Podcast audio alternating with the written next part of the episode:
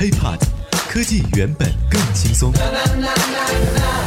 嗨，欢迎收听本期 IT 大字报，各位好，我是华生。呃，前两天在看这么一篇文章的时候啊，确实是感触颇深，所以今天准备把这篇文章拿出来。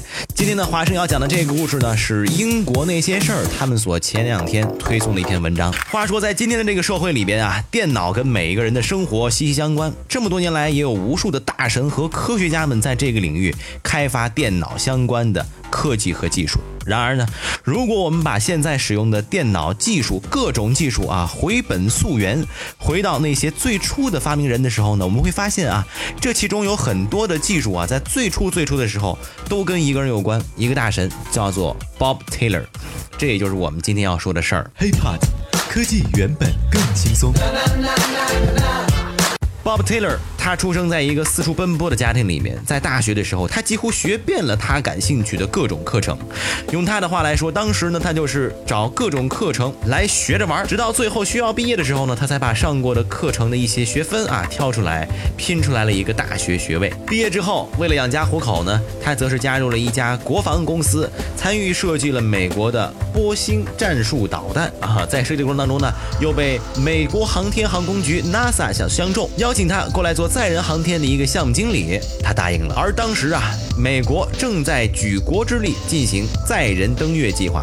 人们都说嘛，上世纪六十年代的 NASA 是美国各路大神云集的地方，而 Bob Taylor 则就是当时这个其中的一员。在 NASA，他主要来负责开发飞行控制、飞行显示和飞行模拟系统。在这样的开发当中呢，他发现了当时啊操作系统上在电脑操作上的一个局限性。直到有一天，一个科学家给了他一份研究计划，让他找到了这个未来。那么这个科学家呢，叫做 Douglas Engelbart，同样呢也被后人称之为大神。他想到了一种方法，可以让人用更简单的方式来操作电脑。这个方法呢，Bob 看完立马就同意了，而且还给他他找来了拨款。那么这个方法最终成就了计算机界，Douglas 也把这个事儿做了出来，这就是世界上第一个鼠标。如果说在 NASA 那会儿呢，Bob 只是一个项目经理，初出茅庐的话，几年之后到了 ARPA，他才真正开始慢慢改变接下来的世界。ARPA 呢全称是美国高级研究计划署。那么这其中呢，一个核心机构叫做信息处理处，主要是用来处理各种电脑图屏啊和这个网络通信的问题。一九六五年，Bob 从 NASA 调到了 ARPA，在上任的第一天，他就发现内部一个大问题。就是不互通。当时呢，这个 ARPA 内部呢，同时进行着三个独立的电脑相关的研究项目，每一个项目都独占着一个电脑集群。而当时 Bob 的办公室里面同时放着三个集群的终端，每当他想从一个项目转向另一个项目的时候，就必须起身跑到不同的终端过去。这就让他突然有了一个想法。为什么我不能把这些电脑用一个网络连接起来？这样我就可以通过一个终端啊，想控制啥控制啥了，对吧？于是乎，他把这个想法汇报给了当时的局长。局长呢也看到了这个想想法的价值，很快就答应了。他们硬是从当时的美国弹道导弹计划当中扒出了一百万美元，开始了这个项目，起名叫做 ARPA Net。说做就做。那么在接下来的一年里，Bob 写好了整个研究计划，组建好了他的研究团队，也请来了贝尔实验室和 IBM 进行协同开发。一九六六年到一九六九年这三年里，他主导着整个 ARPA Net 项目的开发。从接下来的日子里呢，ARPA Net 开始慢慢连接起了美国的各个研究工、研究实验室和大学的电脑。而这个也成为了未来所有互联网络的雏形，也是在那里，Bob 发表了一篇里程碑式的论文。论文的第一句是这样的：在未来的一些年里，人们可以更有效地通过机器进行面对面的沟通，只不过这一切要实现，可能要多花一些年。这也成为了当时他对未来互联网最大的憧憬。从前面两次的经历可以看到啊，Bob 也许不是一个最顶尖的电脑科学家，但他是却是一个富有远见的计算机战略家和最好的研究组织者。他能够看到未来需要什么样的技术，而且也能够组建出和管理出最适合的团队，让这个技术啊能够得以实现。这也是为什么在一九七零年，施乐公司找到了他。说起施乐公司，大家应该比不陌生啊。一九六零年发明了全球第一台复印机施乐九幺四之后，在一九六零年到一九七零年十年期间赚了超过十亿美元，成为了第一家在十年里只靠单一一项科技就赚了超过十亿美元的公司。那么第二家是苹果，但这已经是很后面的事情了。但是呢，进入了一九七零年。施乐公司啊，就感受到了电子时代的威胁，他们开始担心什么时候开始啊，这个办公室里边可能就不再需要出现纸了，他们的纸质复印机也就不再有市场。那么，一九七零年，施乐公司接受了他们当时首席科学家的建议，在距离公司总部四千五百公里之外的加州硅谷建立了一个研发中心，简称。PARC 这个研发中心的目的呢，很简单，就是要召集全美最顶尖的科学家和工程师，而他们的目的只有一个：研究比现有产品要超前十年的科技产品。而整个研发中心的整个主管，他们找来了 Bob Taylor。很快就在斯坦福校园的边上，公司建立起了当时最具现代感的研究中心大楼。Bob 也开始了他的全国搜人计划。物色人才，他找来了全美国最优秀的工程师、科学家，各种常规和非常规的计算机天才。如果这个世界上真有存在过这么一个电脑天才的天堂，那一定非 PARC 莫属。在这里呢，从激光实验室的物理学家。到微芯片的工程技师，再到计算机语言技师设计者、人工智能程序师、认知生物学家、视频设计家、音响工程师、机械师，应有尽有，几乎就是当时一个乌托邦一般的技术王国。用 Bob 后来的话来说啊，我觉得当时啊，全美国最优秀的一百个电脑科学家，我们 PARC 里面就占了有七十六个。而且呢，这里的研究环境还无比的自由。就在其他的科技公司还需要工程师们穿着西装，老老实实定点上班打卡干活的时候，这里呢就已经推崇了各种宽松自由的研究环境啊。其你其他爱怎样怎样，没有固定的工位，整个办公室也很自由，你可以留长发、留胡子，甚至拿着睡袋来公司上班。然而，这一切的要求只有一个。你的技术要足够好，只有最顶尖的人才才能进入 Bob Taylor 的法眼儿来招募进来这里。每一个应聘者加入前呢，要根据实验室里的每一个研究人员面谈，一方面呢可以从各个方面来检测他们的真实能力，另一方面也可以检测他们。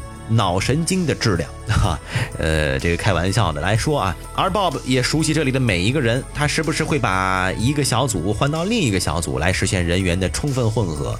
在这里，每周都要由 Bob 主持会议啊，会议上的每个人要进行汇报和讨论。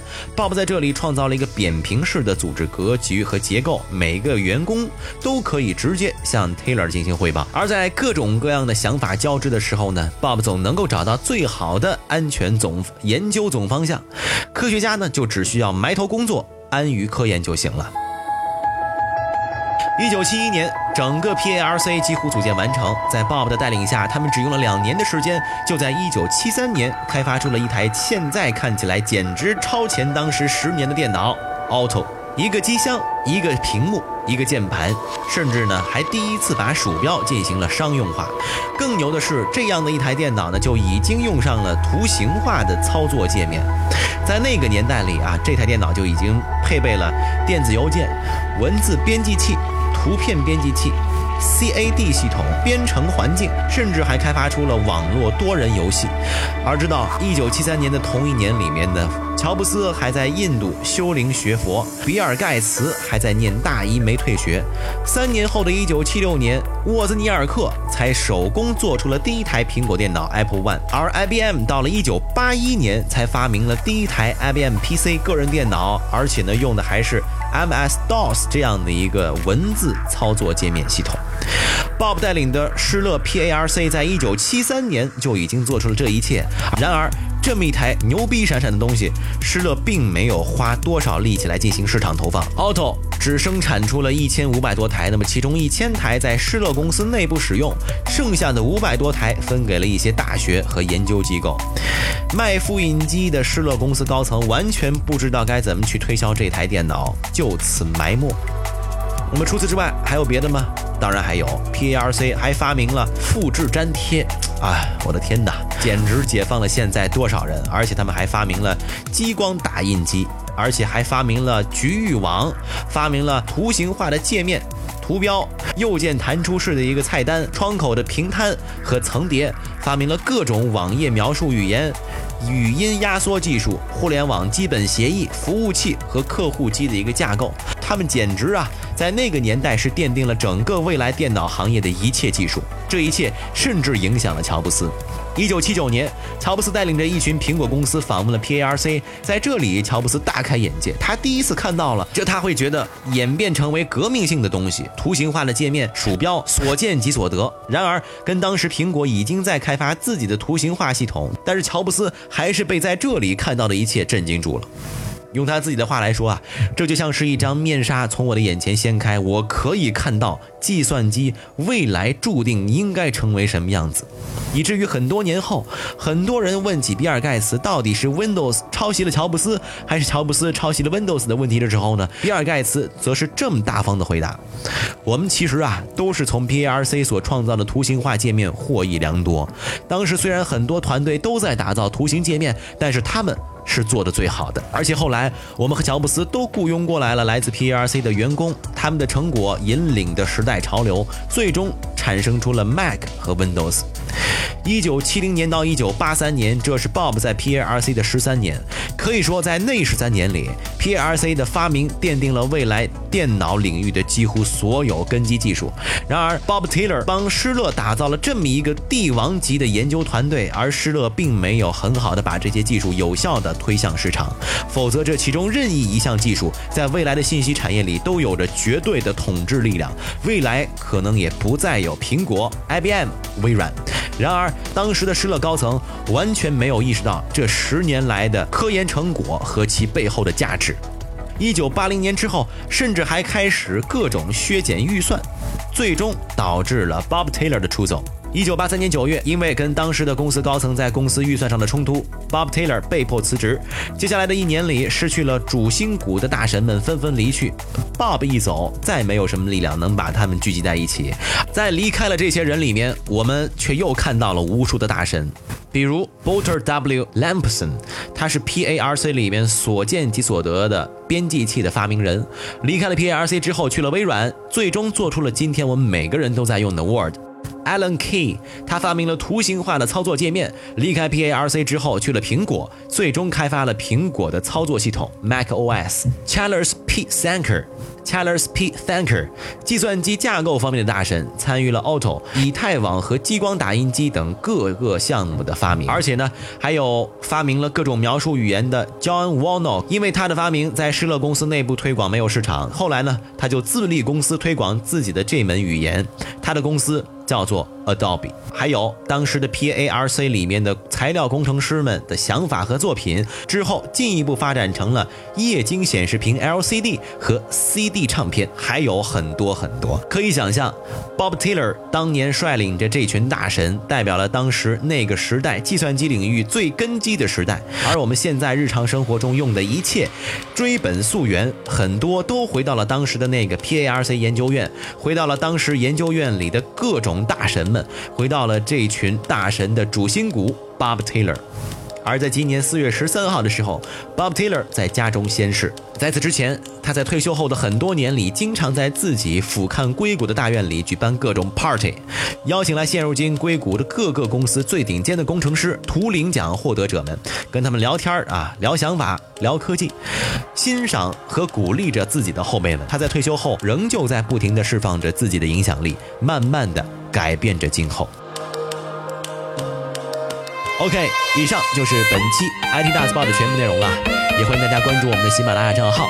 如果想和华生取得更多的交流，也可以添加我的个人微信，就在我的节目简介备注当中。我们下期再见，拜拜。